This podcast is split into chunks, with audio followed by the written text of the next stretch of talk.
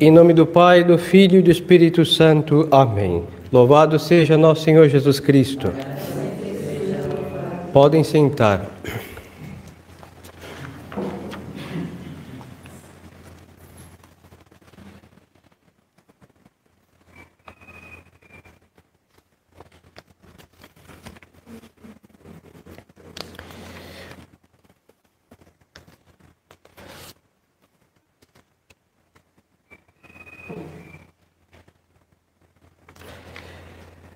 Hoje vamos vamos ver algumas alguns sobre alguns pecados, como estamos na oitava do Espírito Santo. Então vamos ver quais são os pecados contra o Espírito Santo.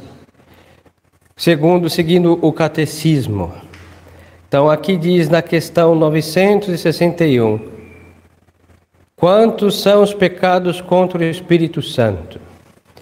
Aí o catecismo vai dizer assim: são seis, não são cinco e nem mais do que seis pecados. A saber, desesperar da salvação, presunção de se salvar sem merecimentos, combater a verdade conhecida, ter inveja da graça que Deus dá a outros obstinar-se no pecado e morrer na impenitência final. Estes são os pecados contra o Divino Espírito Santo. Então vamos ver um pouco sobre estes pecados. Por que se chamam estes pecados particularmente contra o Espírito Santo? Chamam-se estes pecados particularmente contra o Espírito Santo porque se cometem por pura malícia Aqui eu me detenho porque um pecado, qualquer pecado, qualquer um venial mortal, qualquer ofensa feita à lei de Deus, é uma ofensa voluntária feita à lei de Deus. Mas esta ofensa voluntária pode ter sido feita por fragilidade. Os outros pecados têm esta outra conotação. Não quer dizer porque foi por fragilidade que não tenha sido um pecado, obviamente foi um pecado. Ofendeu a Deus porque teve um deslize, foi uma ofensa a Deus. Mas nestes seis pecados aqui, a fragilidade não entra em questão, é somente a malícia. Por isso, eles têm uma gravidade que supera aos demais pecados. Então chama-se pecados contra o Espírito Santo, porque se cometem por pura malícia, o que é contrário à bondade que se, que se atribui ao Espírito Santo. Então é verdade que nos outros pecados também tem malícia. Tem, mas não é por pura malícia. Nos pecados mortais e veniais que os outros de, outra, de outros níveis, de outras classes, se mistura um pouco da malícia, da fragilidade, da fraqueza da alma, mas não deixam de ser pecados, mas estão mais misturados com coisas mais confusas. Agora, nessas seis classes de pecado, é a malícia do homem em sua plenitude que se opõe à bondade do Divino Espírito Santo. E aqui não quer dizer que Deus não perdoe porque Deus não pode perdoar.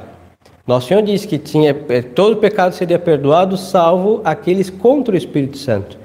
Mas agora vamos prestar atenção. Por que os pecados contra o Espírito Santo não podem ser perdoados?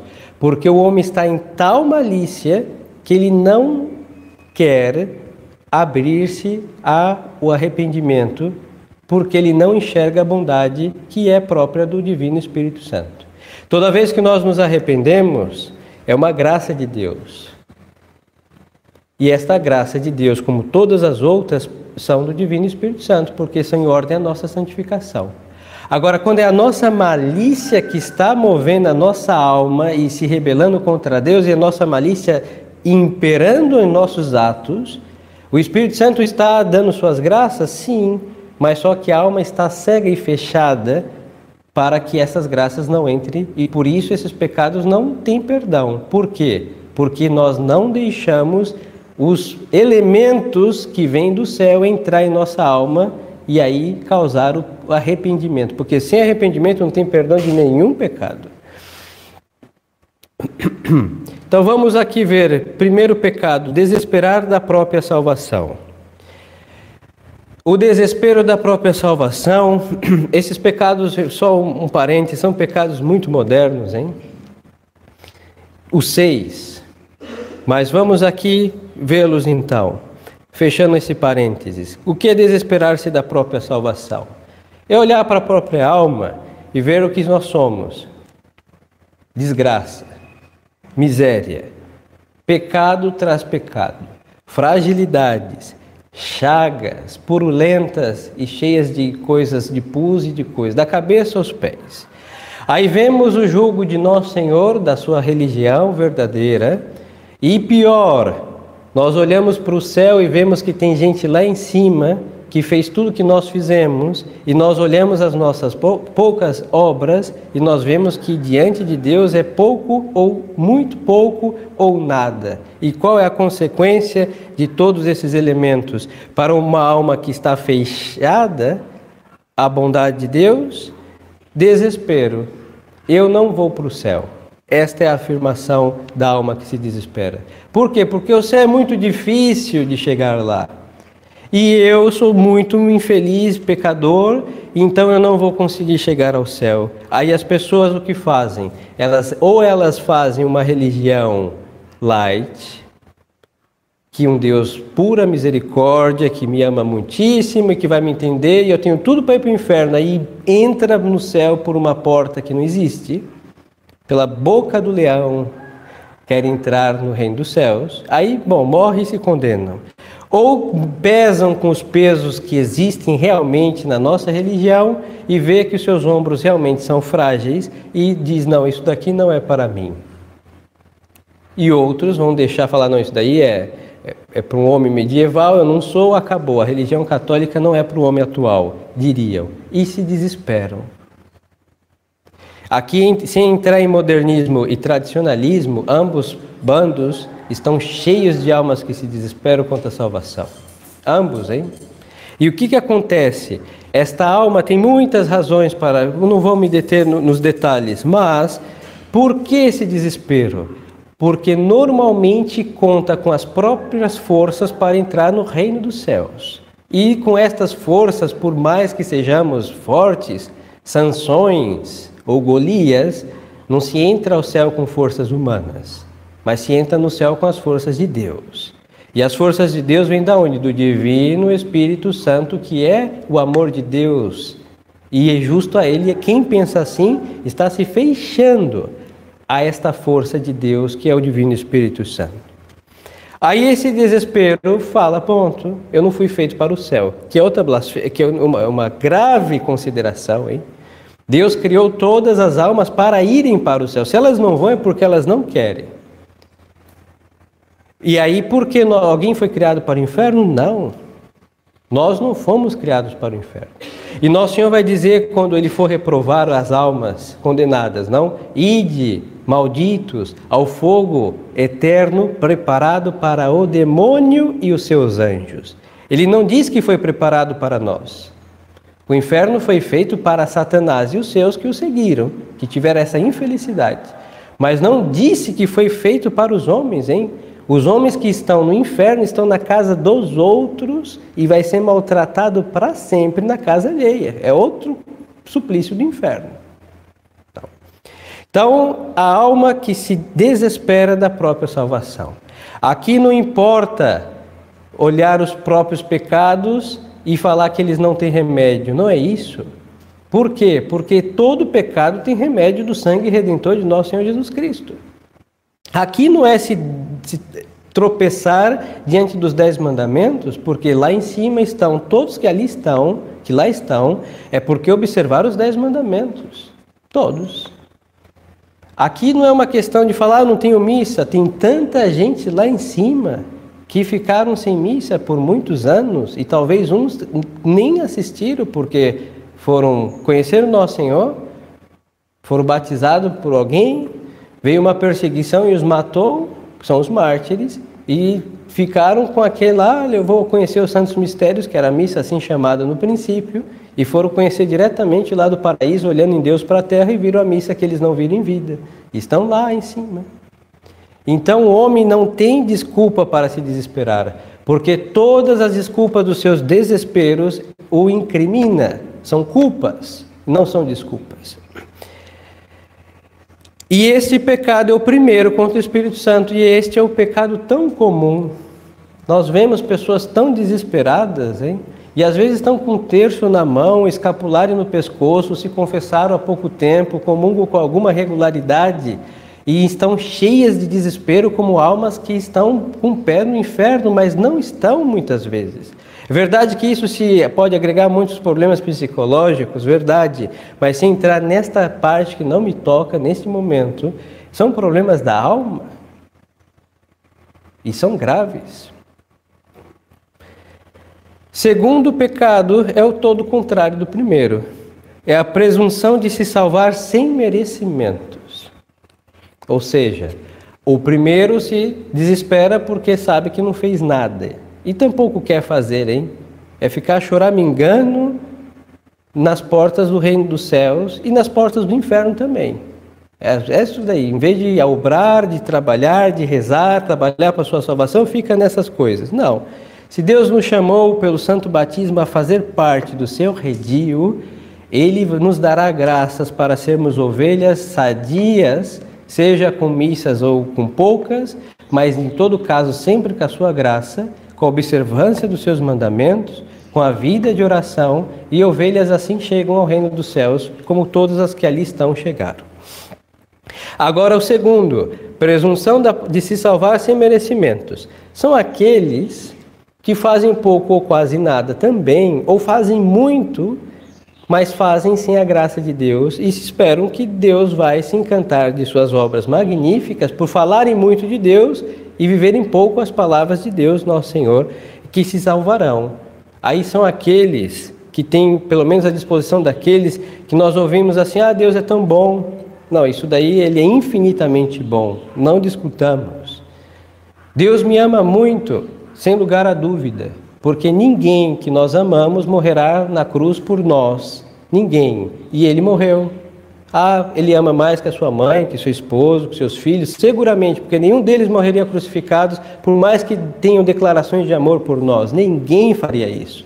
E ele fez, e o que? Ele enviou seu filho único para morrer por nós. E essa prova de amor maior não existe mesmo. Então não duvidemos do amor de Deus. Mas este Deus, ele mandou fazer boas obras. Assim que ninguém vai à presença de Deus no reino dos céus entrar triunfante com as mãos vazias. Porque sem merecimento não se entra no reino dos céus. E quais são esses merecimentos? São as boas obras da nossa religião, são as virtudes que também estão na balança, serão postos nas balanças de Deus, hein? Deus não vai pesar só os rosários que rezamos, Ele vai pesar as virtudes que nós praticamos, ou as que não praticamos também, e os rosários que não rezamos também, duas balanças, das obras feitas e das obras não feitas. E aí vamos ver que se as obras não feitas pesaram mais do que as feitas, é porque o merecimento, o desmerecimento é maior do que o merecimento. Então aqui o mérito consiste em que em boas obras feitas em estado da graça de Deus, não em pecado mortal, e estar com muitas boas obras feitas, não somente em quantidade, mas em qualidade, intensidade de amor a Deus, e essas obras pesarão mais do que o número. E assim aqueles que não têm essas, essas boas obras, e querem entrar no reino dos céus. Ah, fiz nove primeiras sextas-feiras e fez qualquer. Não, nosso Senhor disse méritos. É verdade que quem faz as nove primeiras sextas-feiras tem as graças de para trabalhar muito para a sua salvação. Mas a gente não pode se escorar de trás de uma luz e causar uma sombra e esperar que seremos salvos pela sombra que causamos. O Sagrado Coração de Jesus não prometeu canonizar as mazelas de ninguém com nove primeiras sextas-feiras, hein? E o coração imaculado de Maria muito menos prometeu só os cinco primeiros sábados entrar no reino dos céus. Não, não, não. Não foi isso que ela prometeu. Aí se entrega ao pecado, à lascívia, há várias mazelas e ah, eu fiz a primeira sexta, sexta e sábado, eu estou no reino dos céus. Não é isso. Deus Nosso Senhor não prometeu colocar almas frívolas no reino dos céus. Quem fez bem essa devoção não pensa desse jeito. Então não tem presunção, se acha tal para entrar lá com todos os merecimentos que não tem. A terceira, a terceiro, terceiro pecado contra o Divino Espírito Santo é combater a verdade conhecida. E este pecado também é muito comum entre os católicos. Que consiste? A verdade conhecida que Nosso Senhor está dizendo, em primeiro lugar, é a verdade da religião católica. E quando nós que sabemos pelo catecismo que a nossa igreja é a verdadeira igreja e nós queremos anular este fato porque é única e verdadeira para aceitar todas as demais, nós estamos combatendo a verdade conhecida. Porque Deus disse que havia um só rebanho, um só pastor, e o seu redil é a Igreja Católica. Agora, por exemplo, quando nós aceitamos outras religiões porque Deus se manifesta em todas elas, nós estamos combatendo o quê? O obrar de nosso Senhor Jesus Cristo, que veio para ensinar a verdade e fazer que todos se submetessem à verdade. Mas é verdade o que ele disse? Sim, mas, porém, aí dissolve com muitos argumentos ecumênicos a verdade conhecida e, de certo modo, combatida. Por... E assim o católico vai fazer tantas coisas, o inferno, não, isso é muito cruel. Quem faria um lugar de, de fogo e crueldade para castigar os pobres e frágeis mortais junto com o demônio? E aí vão o quê? Ah, ele, ele existe, sim, possível. Aí vai fazer o quê? Na prática ele não vai existir. E se ele existir, ele está vazio, só, só tem fogo lá para iluminar um não sei o quê. E estamos afirmando coisas o quê? Contrárias à religião e sabendo que são verdades porque elas estão no Evangelho e nós cremos no Evangelho de Nosso Senhor, mas a, as consequências são tais que o que, que nós fazemos? Nós combatemos, na prática é um combate contra as verdades que Nosso Senhor revelou. E isso é um pecado contra o Divino Espírito Santo porque é, é o espírito da verdade. E muitas vezes, para os outros se sentirem bens e não terem constrangimento, nós falamos, não sei, que a igreja peca, que a igreja erra, que os papas erraram, que a nossa religião tem um monte de erro. E por que essas, essas afirmações quando a verdade católica não erra? Quando a mestra da verdade não ensina mazelas? Mas é para que as outras religiões também, como eles erram, eles vejam, ah, vocês erram muito, nós erramos alguma vez assim que em algo nos aproximamos. E isso é um combate contra a verdade conhecida? Claro que é um combate. Porque sabem que é verdade, mas tem que diluir a verdade com erros para aceitar erros como verdade. E este é um grave pecado muito comum, principalmente em supostas e autoridades eclesiásticas, hein? mas o comum dos mortais também tem. Nós sabemos que isso daqui se ouve em qualquer fila que pegarmos aí na rua, fila de banco, de, de um caixa, vamos ouvir muitas dessas coisas contra a verdade conhecida. Agora, não vou lhes dizer que combater outras verdades, como verdades históricas, verdades no nível natural ou humano, seja virtuoso.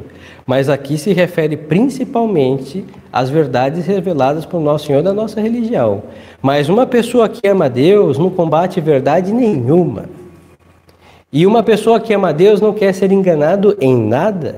Por isso é muito próprio que quando a luz da verdade, do evangelho, do magistério da igreja ilumina uma coisa e nós vemos o quê? Que isso daqui está inaceitável, quem ama Deus deixa o inaceitável para abraçar a luz límpida que vem lá do alto pelo farol que é a Santa Igreja na terra, católica, apostólica, romana.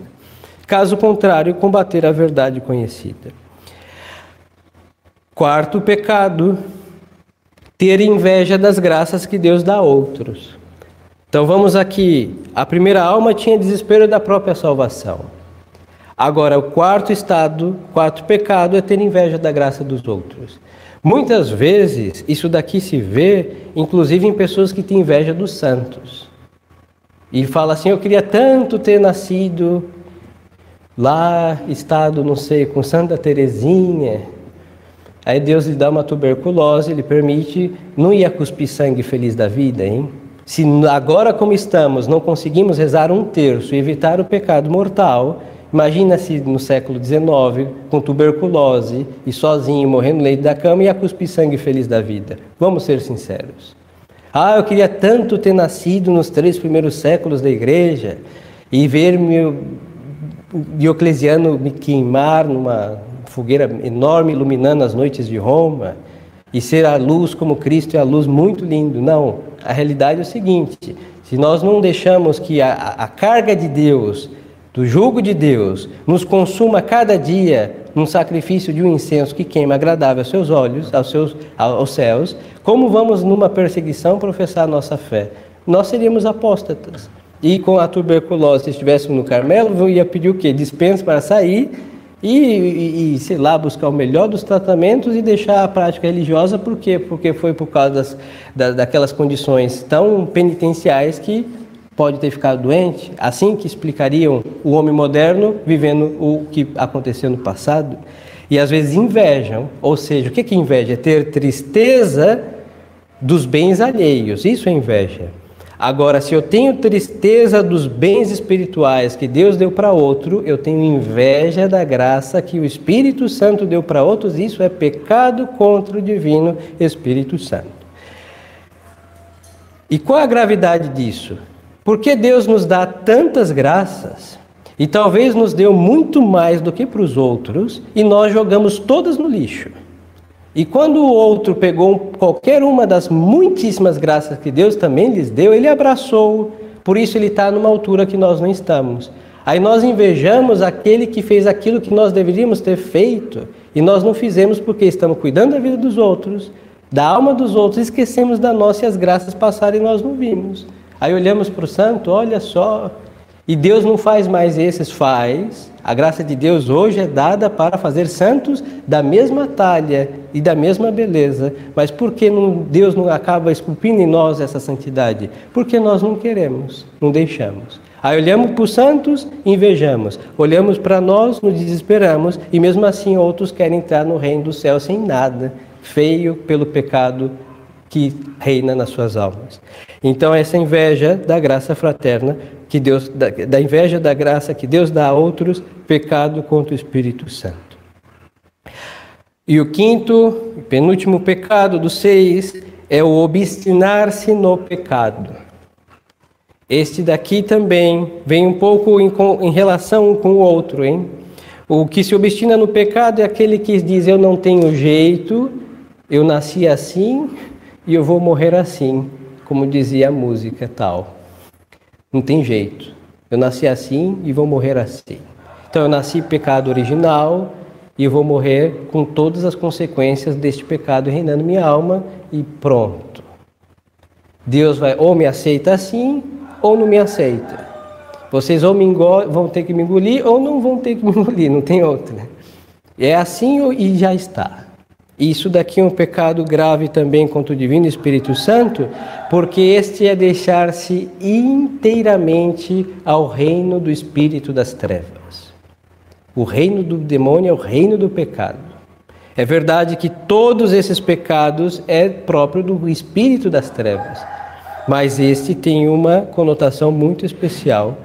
E o sexto, que é morrer na impenitência final, ou seja, levar uma vida desregrada e no momento da, do passo do tempo para a eternidade se encontrar em estado de impenitência, ou seja, sem arrependimento.